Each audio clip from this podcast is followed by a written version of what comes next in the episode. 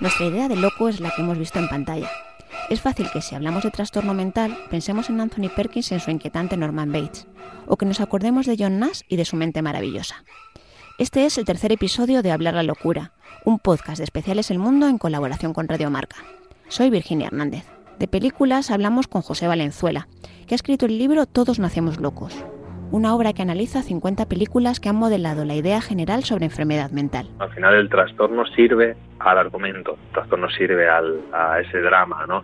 Y, y se, se, amolda un poco eh, tanto la figura como el propio trastorno a, a, lo que interese, ¿no? La gente pues no está tan interesada en conocer una vida normal y corriente, entonces al final lo que acaba triunfando pues es eh, encontrarte un Jack Nicholson ¿no? persiguiendo con el hacha a su mujer eh, encontrarte a un Christian Bale, ¿no? Eh, quedándose los huesos, pero lo que es el público general, lo que son las personas de la calle, eh, no tienen no tienen esa conciencia de que lo que se representa en el cine no es una representación veraz del trastorno o de la enfermedad mental o de la locura propiamente dicha, ¿no? Ah, y entonces, claro, te puedes encontrar pues con, con ese con esas especies pues como de no sé, no sabía cómo llamarlo, ¿no? De situaciones en las que pues eh, gran parte de la sociedad pues eh, sigue teniendo miedo a la figura del, del loco peligroso cuando te encuentras que no pues o sea, no hay vamos ni un porcentaje significativo de que una persona sea peligrosa por ser loca ¿no? O sea, casi que podríamos decir, los, los normales tienen un mayor porcentaje de peligrosidad que los supuestamente dichos no normales. Pero ¿quién es el responsable? ¿El creador de una película o de una serie que trata de entretener o el público que no va más allá? El cine, lamentablemente, cuando, cuando presenta este tipo de, de personajes, eh, sería interesantísimo que, la, que el público fuera crítico y dijera, mira, he disfrutado de la película porque al final me han contado una historia y de eso trata el cine, pero soy consciente de que esto no es la realidad. Y esto en una ciencia ficción o en una fantasía es mucho más obvio y mucho más fácil de separar, pero en cambio, cuando te presentan a un personaje con cierto trastorno y que yo qué sé, pues lleva a cabo actos violentos, la gente tiende a asociar luego eso y piensan pues esto, que los locos de alguna manera son peligrosos potencialmente, porque claro, no tienen control sobre ellos, los relacionan un poco más a casi algo más primario, ¿no? De, de falta de control, casi animales, y, eso lleva pues a, a esos prejuicios, a esos estigmas.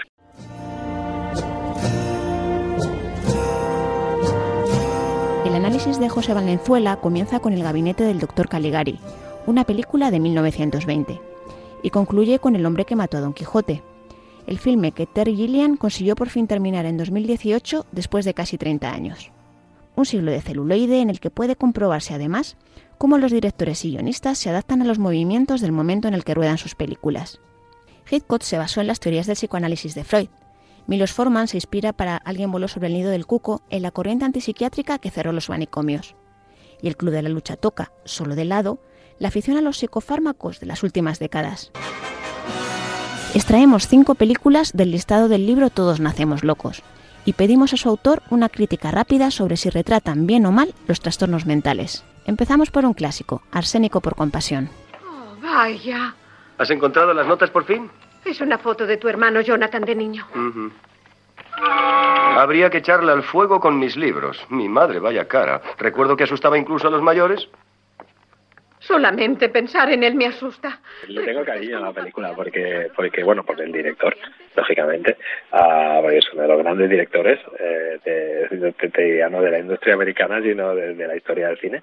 Eh, pero, pero también porque, bueno, aunque es, es un poco una representación muy, vamos a decir, sui generis, ¿no? De, de ciertos trastornos, uh, los hace con, vamos a decir, con ese cariño de la, de la comedia, ¿no? Eh, de, de principios, mediados de, del siglo XX, ¿no? Y lo hace también a través de personajes conocidos, ¿no? Entonces me, me parece que, que bueno, que, que al final creo que como, como comento en la, en la propia reseña, ¿no? Al final las personas que, que se consideran más locas son tal vez las que sean más cuerdas, ¿no? Que son las tías de, del protagonista a la hora de dar una muerte digna pues a, a ciertas personas. Te hace un poco darte cuenta, ¿no? De, qué es lo que entendemos o lo, o lo que no entendemos por locura, ¿no? Entonces te puede generar ese, ese pequeño debate, ¿no? Es decir, eh, muchas veces eh, definimos como locura lo que a nivel de sociedad consideramos que es algo raro y fuera del sistema, pero a lo mejor esos comportamientos son comportamientos que tienen todo el sentido común. Continuamos con Psicosis y con Norman Bates. Psicosis eh, creo que es, es obligatorio ver psicosis si uno está interesado en el trastorno y creo que también es muy obligatorio el, el, verlo desde ese punto de vista crítico, ¿no? Sobre todo si lógicamente si te interesa, si simplemente quieres entretenerte, pues vas a tener una de las mejores películas de, la historia del cine. Pero si quieres ver, rascar un poquito más eh, sobre, sobre, en este caso, ¿no? Pues esa personalidad, no sé si es, difícil, ¿no? Si clasificarlo como personalidad múltiple, ¿no? Bates, de, de su madre, uh, pero bueno, al final esa, ese tratamiento, ¿no? De, de ese asesino Uh, y creo que, que aportan muchos muchas pinceladas, muchos detallitos que son súper interesantes, ¿no? Porque cosas que son más visibles, ¿no? Como el hecho de que Norman Bates, pues, sufra ese tipo de, trastorno o de enfermedad, pues, por el trato que sufrió de pequeño. Entonces, pues, tú puedes ver un poco como la, el trastorno mental está contextualizado, ¿no? Por la historia de, la persona que lo sufre, uh, como otros detalles que, lógicamente se escapan mucho más, ¿no? Como que, y de hecho son muchas veces, eh, salen de la, de la propia crítica, ¿no? Del de, propio análisis de la película. Y, y aquí, que, o sea, por ejemplo, en el caso de Hitchcock, sí que estaría, vamos, casi casi al 100% uh, seguro de que lo hizo adrede, ¿no? Pero el, como la casa eh, donde vive Norman Bates, o sea, no el motel, sino la casa en sí, donde vive con la, el cadáver de su madre, uh, que tiene esos tres pisos que de alguna manera podrían entenderse como, como las tres partes ¿no? de, de la mente humana vista desde la parte más, más psicoanalítica. ¿Y qué tal alguien voló sobre el nido del cuco? ¿Por qué cree que ponen en duda su estado mental? Porque no me estoy quietecito como un vegetal. Esta película, sí, o sea, es, es eh, tiene, hay que decir que está basada en una novela, uh, pero al final yo creo que, que aparte de que tuvo ese éxito que tuvo, porque en aquellos años, ¿no? Pues empezaron a tener bastante éxito, sobre todo en galas como los Oscar, como en el caso de, de la película que comentas, ¿no? Uh, tenían bastante éxito, ¿no? Esas historias, pues, eh, con ese punto de contenido más social detrás, ¿no? Uh, yo creo que, bueno, es, es, está chulo en la parte en la que, pues, volvemos, ¿no? A la idea de la normalización, ¿no? Meten a Jack Nicholson allí, eh, ahí ya puedes, eh, sea, cuando digo ahí me refiero al, psiquiátrico, ¿no? para que, que, no la haya visto la película, uh, ahí por un lado ya puedes sacar un, un registro, un, una información interesante, ¿no? Y es el hecho de que en función de lo que se decida que eso no lo cura, a Jack lo metían o no lo metían en el psiquiátrico, ¿no? Al final él, pues digamos que consigue que se le meta ahí para no ir a, a la cárcel. Hablábamos antes ¿no? De, de, ese drama que es necesario en toda película, en este caso es esa especie de Rottenmeier que se encuentran con la enfermera que, que bueno, es, es, lo más inhumano que, que, te puedes encontrar como perfil que, que trate a personas con, con trastorno mental. ¿Cuál es la opinión de Taxi Driver? ¿Hablas conmigo? ¿Me lo dices a mí?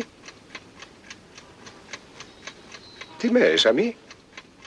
de Taxi Driver en relación al trastorno mental me parece súper, súper, súper bien traído la forma en la que se demuestra que esto no es un ramalazo que te pega una noche por una borrachera rara o por algo que te hayas tomado que no debías, sino que es algo que se va gestando poco a poco en tu interior, ¿no? Como es el caso en el, en el tema de, del protagonista de De Niro, ¿no? Pues eh, se puede hablar o no ya de ese trastorno eh, postraumático, ¿no? De, que venga de allí de Vietnam, Ah, pero pero lo que sí que se ve claro no es como este este personaje poco a poco va cayendo en esa espiral hacia la locura que le lleva pues a, que luego pues quiera, quiera no, vamos a contarlo para quien no haya visto este clasicazo no pero quiera digamos eh, tomarse la, la ley por su por la mano. Y de Rainman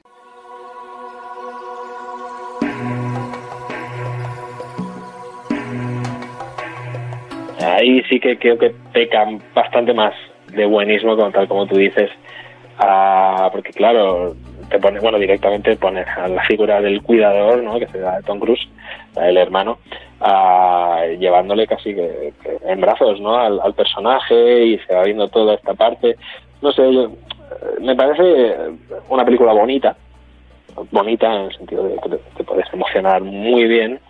Uh, me parece que Dustin Hoffman eh, sí supo trabajar muy bien el personaje, aunque si, la gente rasca un poquito verá que de quien trató un poquito, de quien sacó el modelo de, comportamiento es de una persona que no tenía exactamente lo que lo que el personaje al que interpreta, o sea que para que se vea que no, es, no se es fiel de nuevo al, retrato que se hace, en este caso es de, autismo, ¿no?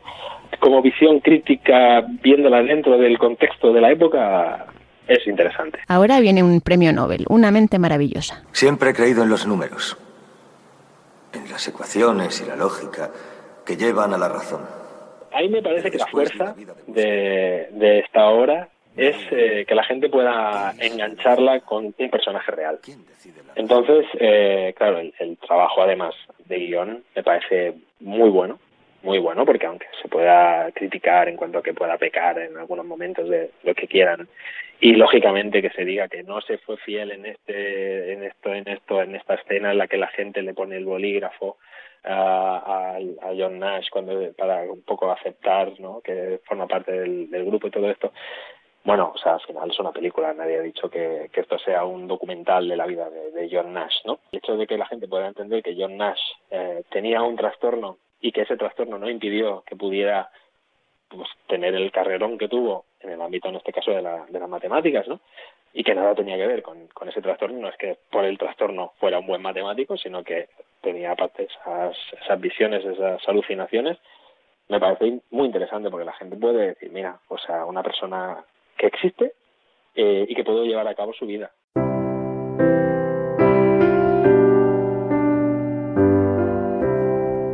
Y tal vez la menos conocida, Spider, de David Cronenberg. Lo que sucede es que es, es, es muy interesante porque te pone en el punto de vista de la persona. Y creo que es una obra muy fiel, muy fiel a un perfil real. Santísimo porque te presenta esa confusión de realidades que tiene el protagonista y te la transmite. En ningún momento te quiere dar una respuesta única, sino que quiere que tú te metas ahí en la mente de esa persona con el trastorno y que al final no tengas ni idea de lo que ha sucedido o de lo que se ha contado, porque se te han superpuesto capas de recuerdos, de imaginación, de realidad y de vete tú a saber el qué. Lo depresivo al final lo, como que no es tan sexy, ¿no? Y Spider en cambio como que sí que te lo presenta y dice, mira, esto es una historia muy bien contada sobre algo muy bien, yo considero que bien documentado y, y muy bien enfocado.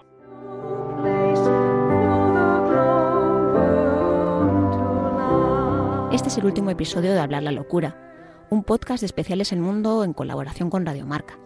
Si quiere más información sobre salud mental, puede visitar nuestro especial multimedia Locos Desatados.